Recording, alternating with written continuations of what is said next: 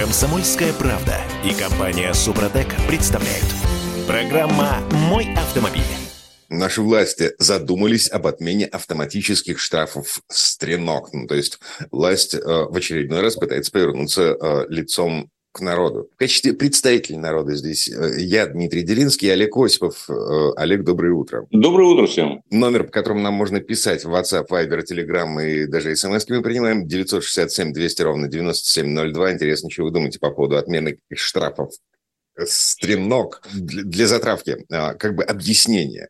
А, поправка в административный кодекс, которую обсуждает в Госдуме, она, она такая крохотная, но очень важная. Она уточняет примечание к части 3 статьи 1.5 административного кодекса по поводу презумпции невиновности. Буквально. Презумпция невиновности не распространяется на все камеры фиксации нарушений на дорогах, только на те, которые установлены стационарно. Крутой заход, да? Заход потрясающий, конечно, потому что я не понимаю, при чем тут презумпция невиновности. Чьей невиновности? Перед кем? А ну, водитель, водитель перед госавтоинспекцией не, презумпция невиновности не распространяется. Ты понимаешь, о чем речь? Ну, примерно. А, смотрите. Презумпция невиновности – это когда э, мне не надо доказывать, что я не верблюд. Потому что да. я просто очевидно не верблюд. У меня горбов да. нет, например. Да, если, если э, ты м, что-то совершил, и тебя поймал живой инспектор ГИБДД, а живой инспектор обязан доказывать, что ты верблюд а ты имеешь право доказывать, что ты не верблюд. Но это не, не обязанность твоя, это твое право. В случае ну, в общем... с автоматическими камерами, которые штрафуют нас налево и направо, мы по-любому верблюды. Да, мы сначала платим, потом выясняем. Я согласен, я просто не совсем понимаю, при чем тут презумпция невиновности, э, практически забытая у нас, но я совершенно согласен, что это надо, конечно, убирать, эти нестационарные э, камеры фиксации нарушения. И те а. депутаты, которые это предложили, они совершенно справедливо говорят, что эти камеры, как правило, принадлежат частным компаниям, частным лицам. Хочешь подзаработать? Э, купил камеру, вышел на большую дорогу, ну, договорившись предварительно с администрацией именно вот этого участка, там или с кем они договариваются, и вперед угу. зарабатывать. Слушайте, вот тут возникает эм, ну, как бы масса сомнений на самом деле. А, во-первых, э, у нас в Петербурге нет частных камер. В принципе, не существует как класс. То есть все автоматические камеры, и треноги, и стационарные, и даже на частных автомагистралях камеры висящие, это все государственное, во-первых. Во-вторых, эм, значит, наша власть официально декларирует, что камеры на треногах ну, наша питерская, я имею в виду, а камеры на треногах нужны для того, чтобы контролировать участки э, дорог, на которых происходит ДТП, короче, для того, чтобы повысить оперативность реагирования. То есть они объявляют в конце недели, что да, на следующей неделе мы перемещаем автоматические камеры вот в такие, такие, такие места. Просто потому, что там выросла аварийность. И они их действительно перемещают именно в те места, куда обещали переместить. И это работает. Ну, я не знаю, возможно, все возможно. Нет худа без добра, как говорится. По мне, так чем меньше камер, тем лучше. Я тебе могу сказать, может, это не совсем популярная точка зрения. А, не знаю, это надо у наших уважаемых слушателей спросить. Но дело в том, что камеры свою задачу, в принципе, уже выполнили давным-давно. Сейчас они занимаются исключительно и только сбором денег, вне зависимости от того, это камеры стационарные или передвижные. Потому что люди уже привыкли в массе своей к тому, что нельзя превышать больше, чем на 20 километров в час там, да, э, на магистралях в особенности. В городе и так не проедешь. Ну, в общем, э, это все уже э, про деньги, это все не про безопасность. Давным-давно. Это надо признать ну ладно, а, госавтоинспекция признавала, даже вот сам руководитель ГИБДД Черников говорил, что ну да, есть такая проблема. Генпрокуратура признавала, говорил, ну да, есть такая проблема, надо с этим что-то делать. А, насколько я понимаю, ГОСТ по установке камер до сих пор где-то висит на согласовании, и никто ничего не делает. Вот Госдума предлагает, а давайте отменим штрафы с э, нестационарных камер. Ну давайте отменим. Я, например, совершенно не возражаю.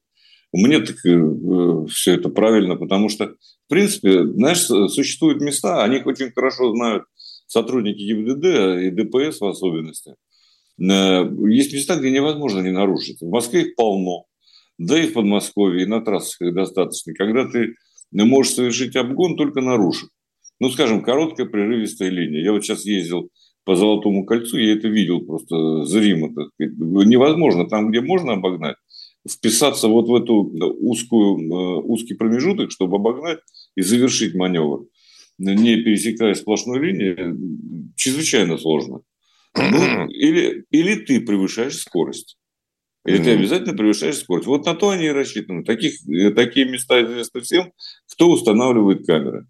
Именно в этих местах. То есть это все, понимаете, это все игра какая-то такая, э, которая, в принципе, только отвлекает водителя от управления автомобилем. Я по себе сужу, естественно. Mm-hmm. Потому что ты все время следишь за тем, чтобы как бы не превысить скорость. А не за тем, э, чтобы действительно ехать с безопасно, стабильно, то есть там не дергаясь, так сказать, на дороге. Я смотрю больше на спидометр, чем в зеркала, к сожалению. Я прекрасно понимаю э, чувство человека, которому э, на шею значит, накинули уздечку и так поддушивают его. Вот. Абсолютно согласен. Хороший образ, кстати сказать. А, тут только одна проблема. Какой русский не любит быстрой езды? Ну, вот, мы помним эту максимум, которая распространяется вообще на всех, без исключения людей, которые, а, может быть, даже и по-русски не говорят, но живут в нашей стране. Вот. Ну и мы помним, как люди а, из нашей страны, выезжая за границу, ну, в общем, вели себя как шелковые на чужих дорогах, на заграничных дорогах. Не все, но вели, да, было дело. А, ну, как бы проблема заключается в том, что менталитет никуда не подевался. Отпусти Слушай. сейчас, отпусти сейчас вот этих самых людей, они, они, они вернутся. Не, не уверен. Э, дело в том, что я, например, могу сказать, что в Азии ездят еще хуже, ну, то есть в разы. Вот, um... Смотря в какой в Азии. В Японии аккуратнее, э, а вот, допустим, где-нибудь в Средней Азии там неаккуратно ездят. А итальянцы вообще не умеют ездить медленно, спокойно и равномерно. Ну, просто они должны выехать на перекресток и обязательно остановиться в последний момент, чтобы не произошло ДТП. Это чисто итальянская история. Очень опасная, кстати. Кто там был, тот э, знает. Поэтому э, я бы сказал, что это зависит э, не от, э, там, я не знаю, генетической предрасположенности, а просто от э, общей культуры, прежде mm-hmm. всего. Ну, вот общую культуру нам насаждают с помощью многочисленных видеокамер. Ладно, еще к вопросу о справедливости. Верховный суд, значит, пленум Верховного суда опубликовал документы разъяснения, касающиеся применения ОСАГО в нашей стране. Там есть несколько любопытных моментов. Мы анонсировали, что вот как бы в начале ноября будет такая, такая штуковина. А, но наши предположения оказались, ну так, в общем, мы чересчур оптимистично смотрели на, на этот мир. А, значит, самое важное, а если страховка не покрывает ущерб полностью,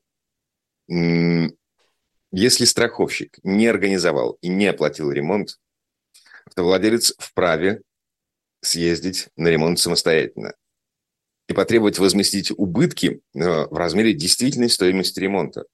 Ну, то есть, условно говоря, страховая насчитала вам 100 э, тысяч рублей, но, а сервис насчитал 500.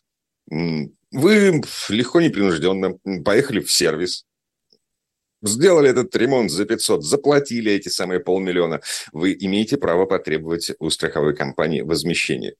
А вот предполагалось, предполагалось изначально, что страховая будет выплачивать те деньги, которые вы заплатили, для этого будет достаточно в суде, допустим, если дело дойдет до суда, показать документы из сервиса. Но нет. То тому-то и дело.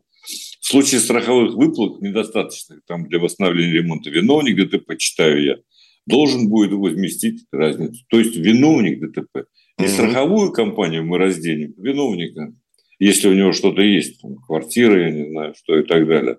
Но это Но все это, через конечно, суд. Да. да, это все только через суд принципе, ведь Верховный суд в данном случае зафиксировал то, что существует э, в жизни. По сути говоря, так люди и действуют, потому что иного пути нет, угу. чтобы возместить полностью, компенсировать свои затраты. И все равно, я должен сказать, э, полностью компенсировать не удастся.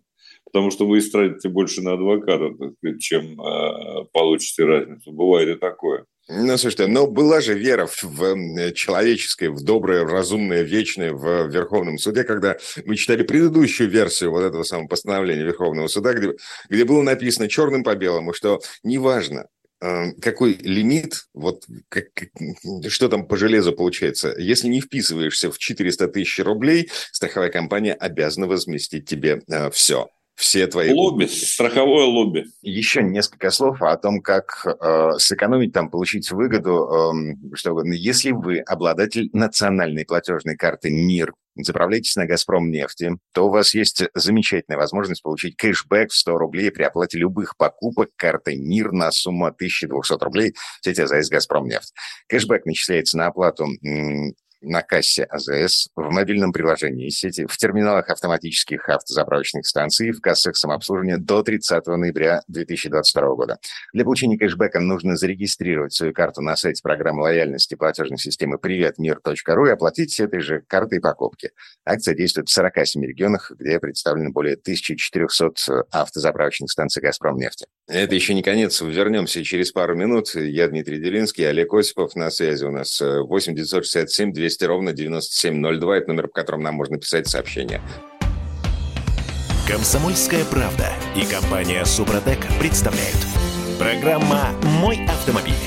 Ну, а теперь на то, на чем мы ездим, то, на чем мы будем ездить в ближайшем будущем. Э, короче говоря, в октябре, ну, то есть статистика Ассоциация европейского бизнеса подвела итоги продаж машин в России в октябре. Ну, собственно, как и предполагалось, ничего удивительного. 40% а, автомобилей, новых автомобилей, проданных в нашей стране, это «Лады», а, и треть – это китайцы.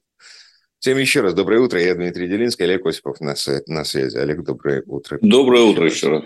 Да, 8 967 200 ровно 9702. Это номер, по которому нам можно писать сообщения в WhatsApp, Viber и Telegram. А прямо сейчас давайте разбираться, что у нас там в списке самых продаваемых машин. Лада. Ну, понятно. Ладно, это наше все. Гранта на первом месте. Гранта вот. на первом месте. Правда, уже с АБС.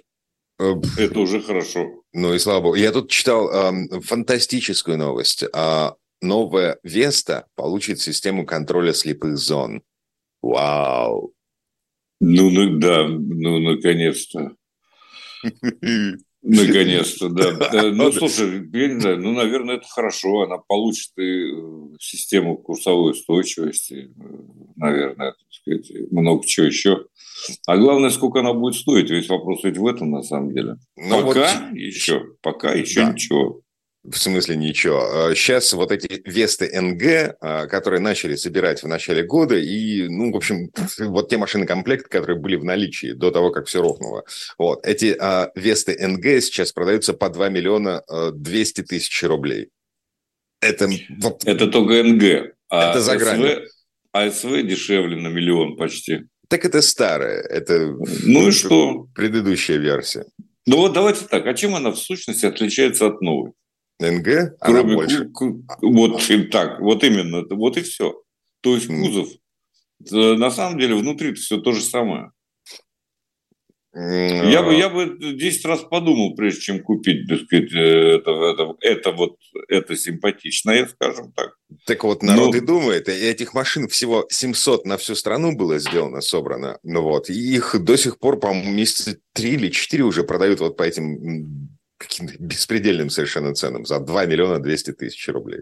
Ну вот, да, но то, что цены не будут снижаться, это совершенно определенно. А вот то, что там, э, кстати сказать, э, вышло на первое место среди китайцев. Раньше было по-другому. Раньше был этот самый э, Хавейл или Гретвол или Хавал, как он называется. Хавейл, Хавейл, да. Был. А теперь на первое место по итогам октября совершенно справедливо вышла э, Черри но так. через со своими, со всеми суббрендами.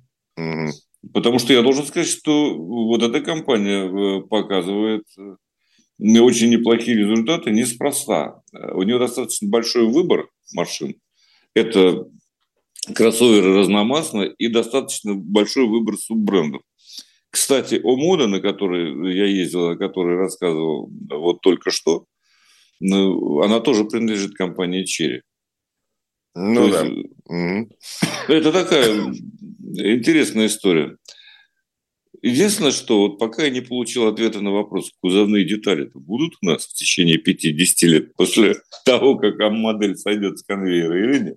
А вот это, кстати, вот это вот меня действительно интересует. Известная проблема, когда э, китайцы отказываются от поддержки устаревших моделей. Э, ну, по крайней мере, в предыдущие годы такое было, э, когда запчасти, ну, в общем, только на разборках, потому что о, так, так да, но все равно, все равно дорожают и те машины, которые, собственно говоря, давным-давно нам известны. Там. И, кстати, та же Нива Легенд э, тоже не стоит на месте. Чуть-чуть, потихоньку-потихоньку цены поднимаются. А это, второй, это, это вторая в списке самых продаваемых автомобилей в нашей стране. Нива классическая, Нива это второй по популярности автомобиль в нашей стране по итогам продаж в октябре.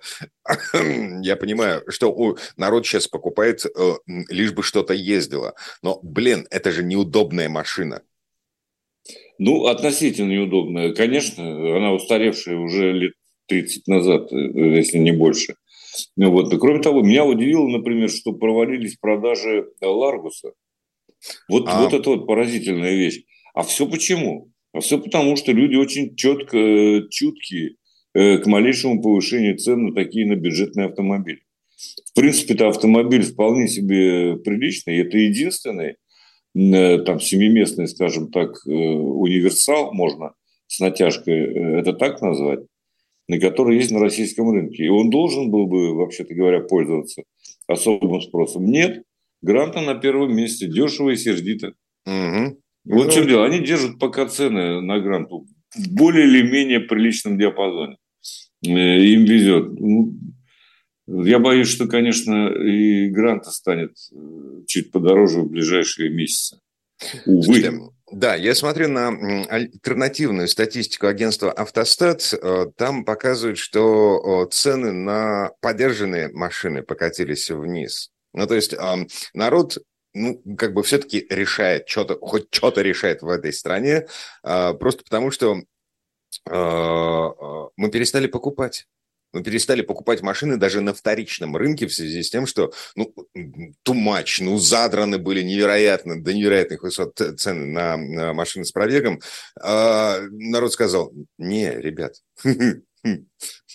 живите как-нибудь с этими коровами сами. Вот. И что, Естественная реакция рынка. Нет спроса, цены пошли вниз. На 4% Слушай, за месяц. Слушай, вот предваряю все-таки наш... Я вчера был в одном из автосалонов, брал очередную машину на тест. Э, вот, и увидел совершенно изумившую меня картину. Стоят несколько автомобилей разных марок, не только китайских. Ну, например, Opel, Volkswagen, э, Audi. И на них гордо пиш... написано впереди, ну, правда, это поддержанные автомобили. Mm-hmm. У официальных, в общем, у дилера очень крупного. И э, на них написано «пожизненная гарантия», восклицательный знак. Пожизненная гарантия, простите, на что? Да, вот я тоже, я думаю, на что пожизненная гарантия? На верхнюю часть кузова, на что? То есть, ну, такая э, мулька, я бы это назвал, извините за просторечное выражение. То есть, кто на этот крючок клюнет э, без наживки, черт его знает. Но ведь э, люди читают, и я и сам засомневался. И? Может, действительно какую-то гарантию дают, но не удалось уточнить. Угу. Там а, оставлен был телефон, видимо, это какая-то больше частная история, э, чем дилерская. Но уточню обязательно, все равно туда поеду еще разочек. И угу. найду человека, который за это отвечает. Мне просто интересно поговорить, конечно, что это такое. Пожизненная гарантия. Но, в принципе, вот сейчас э, дилеры, которые вводят, а этих машин все больше и больше, они, конечно, дают совершенно другие э, гарантийные э, обязательства, то есть оглашают. Да? Как правило, это 75 э, тысяч или два года. Ну, что касается вот Toyota и Mazda, например. А, это, это про новые машины, то есть это про параллельный импорт. Про ну, новые маш... какие? Она чуть-чуть проехала. Вот для специально э, человека, который ни, ничего не понимает и не умеет считать, например, предлагали X7 BMW с пробегом 28 километров всего, но с пробегом. Угу. Ну и по цене за 15 миллионов рублей. А... Ну, найдется, наверное, один сумасшедший, который это, это купит за 15 миллионов. Может быть. Так, и, погодите, то есть есть машины новые, без владельца, ввезенные по параллельному импорту. Вот этот эм, э, седьмая Бэха с пробегом 28 километров, она с уже вписанным в ПТС одним владельцем, то есть э, ее ну, центр перепродает. Вот. Я тут читаю про новые машины, которые пошли параллельным импортом, ну, значит, возят Range Rover, Volkswagen, Audi, Mazda, те же Toyota возят. Все это во многом китайской сборки, ну вот, малазийской сборки, индонезийской сборки машины появились у нас на рынке. Вот, но это все навье. И вот тут вопрос. А что у нас с гарантией и э, гарантийным обслуживанием, потому что дилерская гарантия и заводская гарантия – это, что называется, две большие разницы. Это правда. Это правда, но тем не менее гарантия какая-то дается, дилер официальный, он аккредитован, это есть юридическое лицо, которому можно предъявить официально претензии. А, ну, наверное, это тоже очень важно. Я понимаю, что она не такая, как дают сейчас там те же китайцы, 5 лет, там 150 тысяч, или, или корейцы, допустим. Но тем не менее, какая-никакая, а все гарантия. Ну, э, я вот читаю материал с акцизным сбором совсем, я понять так и не могу. Вот только единственные цифры, которые более или менее я нашел, это э, неважно откуда она, китайская сборка там, 75 э, тысяч или 2 года. Угу. И еще одно. Вот мы все время сделаем акцент на том, что это китайская, малазийская, индонезийская сборка. На самом деле ведь это значения никакого не имеет. Если компания собирает автомобили в любой стране под своим надзором, то можно э, быть уверенным, что это то же самое качество, как и японцы собирают, как и в Германии собирают и так далее. У нас, Я кстати, Кали... Но, да, а, Калининградский допустим... завод был очень, очень да. неплох. Да, он был эм, одним из лучших в сети BMW. Тут есть одна проблема. А, а, машины, собранные под, э, допустим, арабский рынок, ну, как бы... Да, да, да, есть, говоря, нет, там, там были проблемы с печкой, с обогревом и так далее. Это безусловно. Но это надо смотреть. Я думаю, что такие машины, в общем, не обязательно ввозить из Арабских Эмиратов. Ну, с одной стороны, да, с другой стороны. Ладно, не суть. А, мы вернемся буквально через пару минут. Комсомольская правда и компания Супротек представляют. Программа «Мой автомобиль». А вы заметили, что на дорогах стало безопаснее?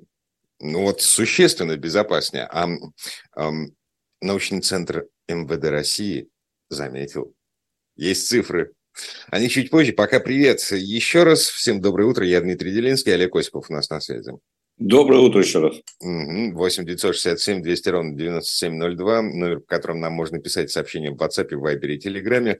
А, в эту четверть часа мы о машинах, о конкретных машинах поговорим. Ага, прямо сейчас, ну вот, вот эта самая статистика. А, за 9 месяцев снизились все три основных показателя аварийности. По отношению к прошлому году на дорогах страны зарегистрировано 91 255 дорожно-транспортных происшествий, минус 6% к прошлому году. Число погибших 10 тысяч 78 человек, минус почти 5% к прошлому году. И число раненых 11, а, да, 115 тысяч человек, минус 6% к прошлому году. А, выглядит красиво, не правда ли? Безусловно, красиво. И, э, э, в общем, это приятно, что, что какое-то снижение происходит. Но причины могут быть разные, ну, в том числе и улучшение дорожных условий, наверное, в каком-то смысле. Мне почему-то кажется, что здесь, ну, как бы еще все это последствия успокоения трафика. Нас заставляют, нас принудительно заставляют снижать скорость. В результате мы мы реже бьемся. Это правда. И скоростные ограничения и так далее. Ну и потом задачи другие у людей, так сказать, видимо, э, не столько погонять, сколько, так сказать, сэкономить. Это тоже немаловажный фактор. Хотя вчера, когда я ехал почти три часа до нужного места от дома, я понял, что машин в Москве определенно меньше не становится. и движение лучше не становится. Увы, к сожалению. Кстати сказать, вот не могу не поделиться, меня это зацепило. На самом деле в Москве скоро появится, а именно со 2 января, первая платная дорога внутригородская. Так. Как нравится вот эта история? А, это у нас, речь... погодите, у нас ЗСД платный, э, сколько себя помню, ну, короче говоря, с, с незапамятных времен, еще при предыдущем губернаторе, у нас есть платная дорога через центр города. И? И это плохо, с моей точки зрения. Да, это отлично, Но, правда, с моей точки зрения. В Москве это для транзитного транспорта в основном. А вот это дискриминация. А, нас, петербуржцев, вот такая фигня бесит. Мы уже как бы здесь копья поломали по этому поводу в петербургской редакции. А, ну, это же жесть. Ну, правда. То есть, если вы делаете платную дорогу для того, чтобы разгрузить улично-дорожную сеть, а, делайте дорогу для транзитников, для тех, кто едет сквозь ваш город, для того, чтобы, ну, как бы, не оказаться на обычных улицах. Так делайте ее платной для всех. А тут нет, значит, мы заботимся о москвичах. Москвичи и жители области будут ездить по этой дороге бесплатно. Тьфу на вас. Да нет, ты меня прости, конечно, это совершенно неправильный подход с моей точки зрения. Москвичи уже за все заплатили. И я заплатил. И все остальные заплатили.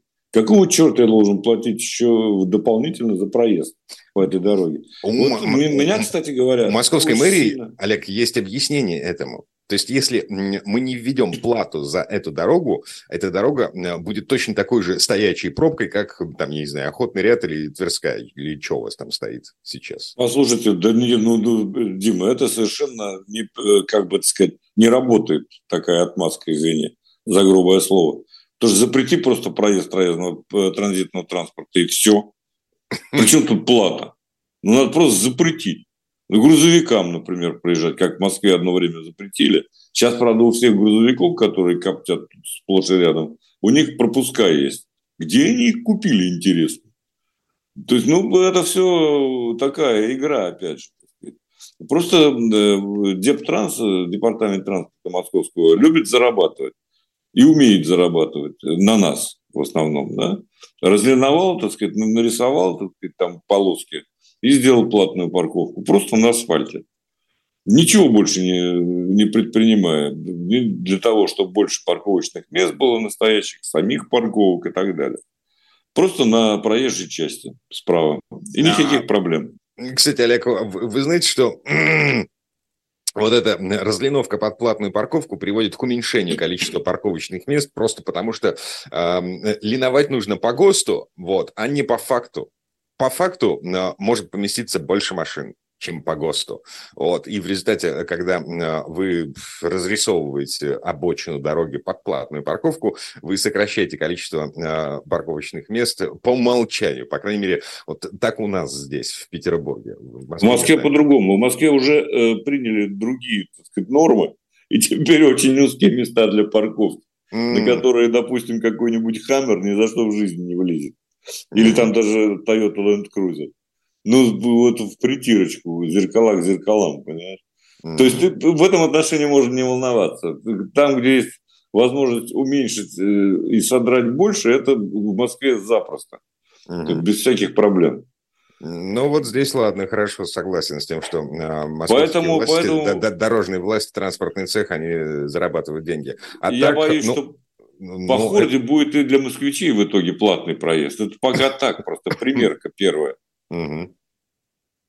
А, мне, кстати, интересно, а это что, это будет э, типа системы free flow? То есть, а, допустим, я с питерскими номерами еду через э, Москву по вот этой самой Хорде. Она типа для меня платная. И у меня там, ну, предположим, у меня нет транспондера. Вот. Там а, очень смешная, хитрая система. Это что, если ты въехал, Да. Ты, если ты въехал в пределы ТКА, ЦКАД, центральная автодорога, она далеко от Москвы, вот эта новая, которая строится с фрифлоу, и э, в течение двух часов не выезжал на эту самую хорду, то ты не будешь платить. Так. Э, то есть больше, короче, очень замысловатая схема, которая начнет отрабатываться вот э, буквально на днях уже, так сказать, или в крайнем случае с 1 декабря. они будут тестировать эту систему, как отличить один автомобиль, который должен платить, от другого. Кроме всего прочего, э, не будет разницы между владельцем э, легкового и грузового автомобиля. Все будут либо платить, либо не платить одинаково. В общем, мы к этому вернемся, когда будут какие-то первые результаты. А вообще она должна заработать, эта система, со 2 января 2023 года. Угу. Но прям, прямо сейчас хорда открыта. То есть, а, да, сейчас пока она открыта. Так она почему открыта бесплатная? Потому что еще до конца не достроена. Они еще не успели достроить участок э, юго-восточный, а, но уже объявили о том, что она будет платной. Я ей, кстати, часто пользуюсь, она действительно спасает. Пока она едет, пока там достаточно свободно. Если не считать двух идиотских развязок, у нас в Москве не умеют строить развязки, делают их чрезвычайно плохими, mm-hmm. то все нормально. А вот в этих местах там, конечно, пробки скапливаются, просто неизбежно. Плохо построено, да, там плохо спроектировано. Ну, это неизбежное зло. Э, в Петербурге это так, точно. такая же лыжня периодически происходит. Но что я могу сказать по этому поводу?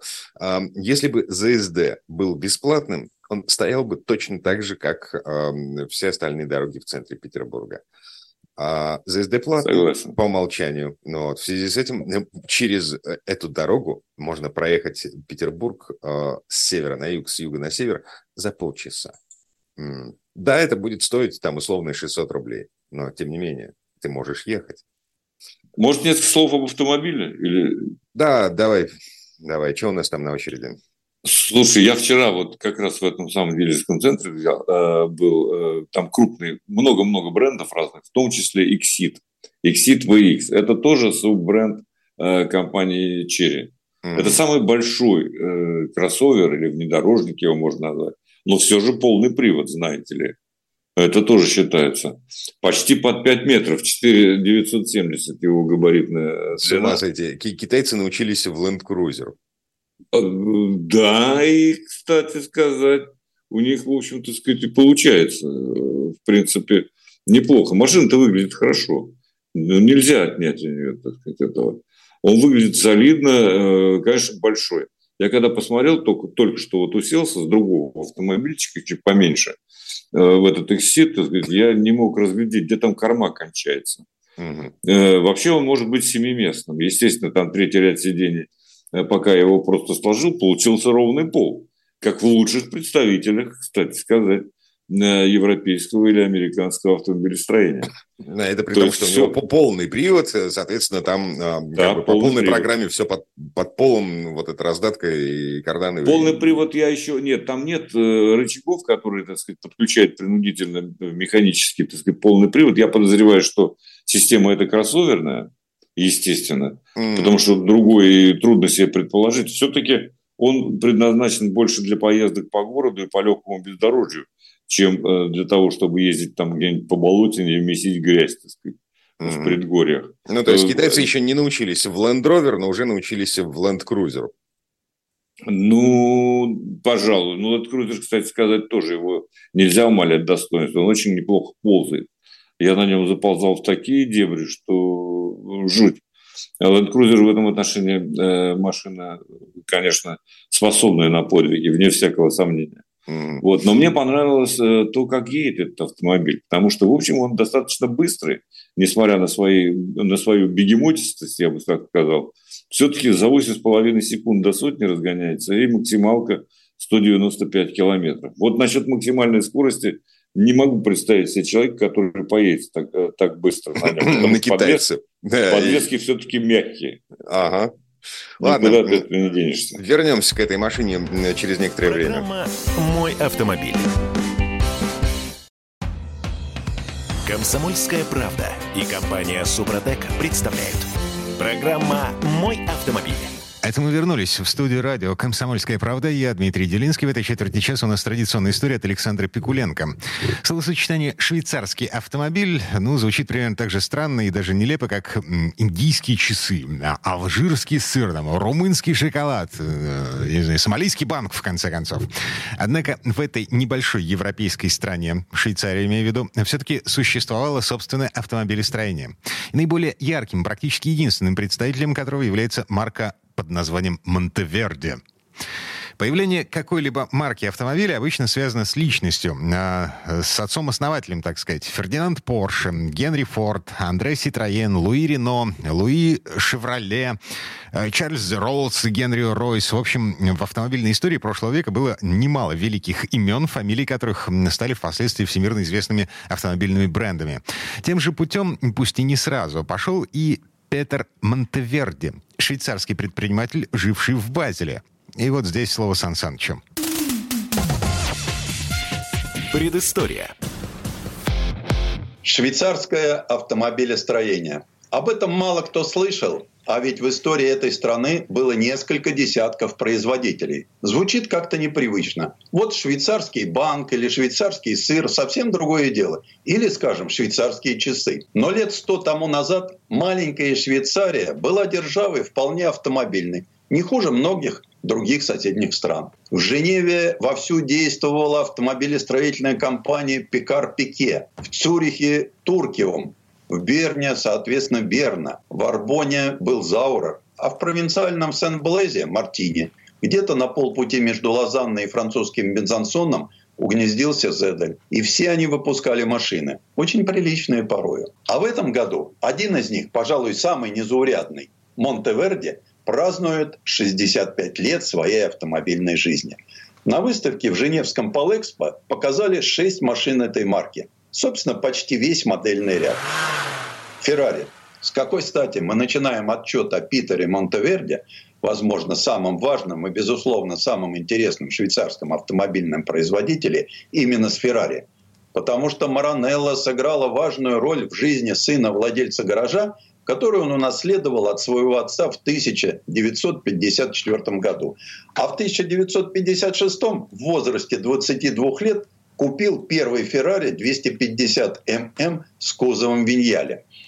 А всего через год он стал самым молодым дилером Феррари в мире. Первым автомобилем, который выставил в салоне Монтеверде, был 500 ТР, двухлитровый, четырехцилиндровый, который он не продавал, а использовал в различных гонках. В 1958 году, после нескольких хороших выступлений, он надеялся получить место заводского гонщика из Маранелла. Тем более, что он был удостоен звания «лучший частник от Феррари». Но легендарный менеджер по продажам Джералома Гордини дал ясно понять, что ему следует сосредоточиться на торговле. Монтеверди сделал это лишь частично, продолжая участвовать в гонках до 1961 года, когда он попал в серьезную аварию на Хокенхайм-ринге. И в то же время искал другие марки для своего постоянно расширяющегося дилерского центра в Биннингене. Он продавал BMW, Лянча, Бентли, а еще и Дженсен. И осенью 1965 года вдруг пришло письмо из Маранелла о расторжении контракта Монтеверди с Феррари. Он кипел, бушевал и в течение 10 дней решил сам наладить производство автомобилей. Швейцария, однако, не Италия. Затевать в этой стране автомобильное производство – нелегкая задача. Все автомобили Монтеверди выпускались штучными тиражами – Та же участь постигла и формульный Хай-650F1, поставивший, наконец, в истории амбициозной компании точку. Машины были, конечно же, быстрые, мощные и по-швейцарски качественные. Первый свой автомобиль молодая фирма Монтеверди показала на франкфуртском автосалоне в 1957 году. По моде того времени кузов заказали у соседей итальянцев. Молодой талант Пьетро Фруа как раз вовремя открыл собственную дизайн-студию с большой мастерской при ней. То есть он не только нарисовал машину, но и взялся производить алюминиевые кузова. Первенца назвали Монтеверди 375S. Цифры в названии означали мощность. Ведь мотор купили у Chrysler, V-образная восьмерка объемом 7,2 литра от модели «Империал» развивала эти самые 375 лошадиных сил. С трехступенчатым автоматом автомобиль разгонялся до умопомрачительных для тех времен 230 км в час.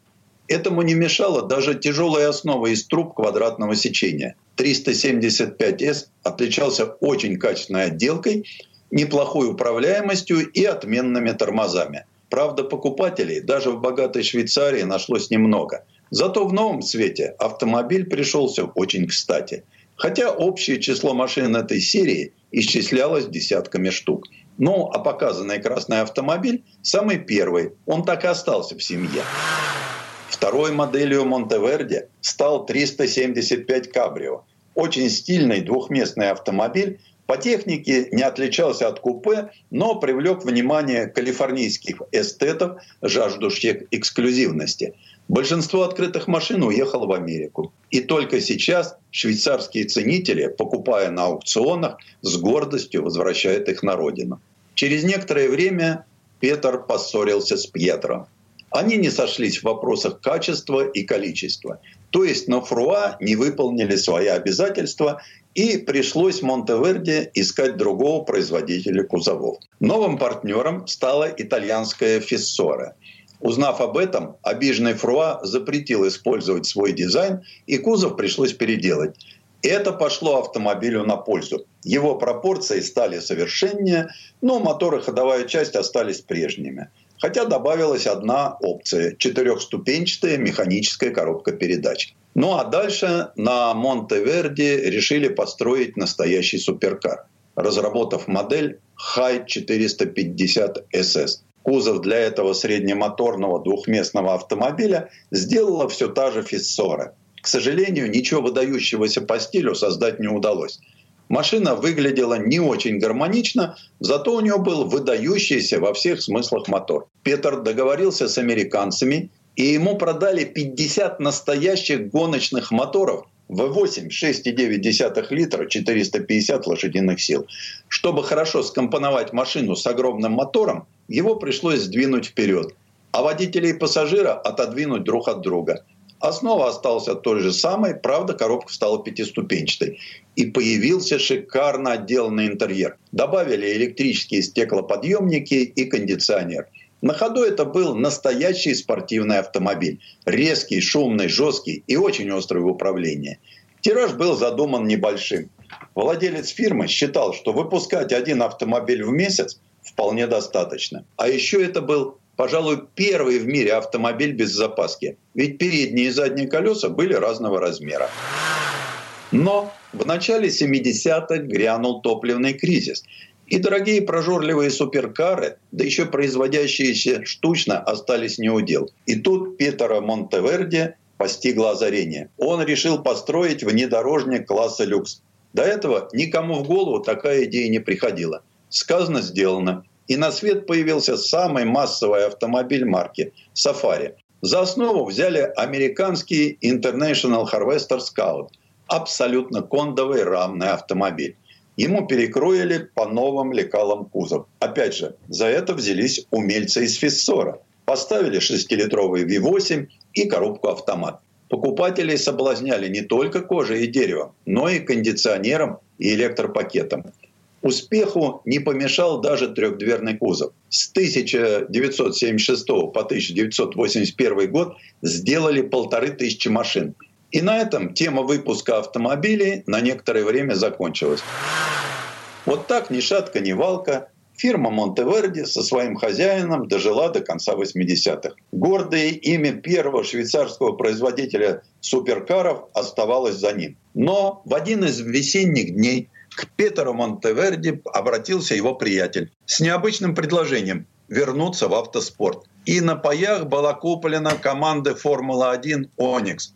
Болит новой команды проехал сезон 1989 года безо всяких успехов, и команду закрыли. А в 1992 году появился последний автомобиль Монтеверди – Хай 650 F1. Его сделали из деталей, оставшихся от формульных болидов. Склеили двухместный монокок из углепластика, присоединили к нему гоночный мотор Ford Cosworth объемом 3,5 литра и мощностью 650 лошадиных сил, шестиступенчатой гоночной коробкой и гоночной же подвеской. Интерьер оставили очень спартанским.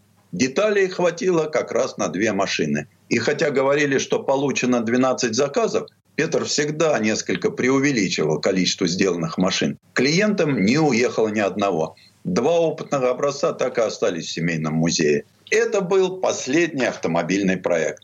После этого Петр Монтеверди ушел в дизайн, а потом вообще уехал в Северную Африку и стал заниматься настоящими внедорожниками, верблюдами. Не стало его в 1998 году.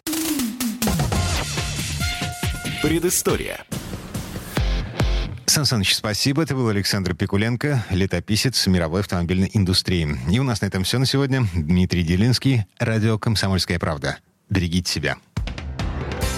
Программа «Мой автомобиль».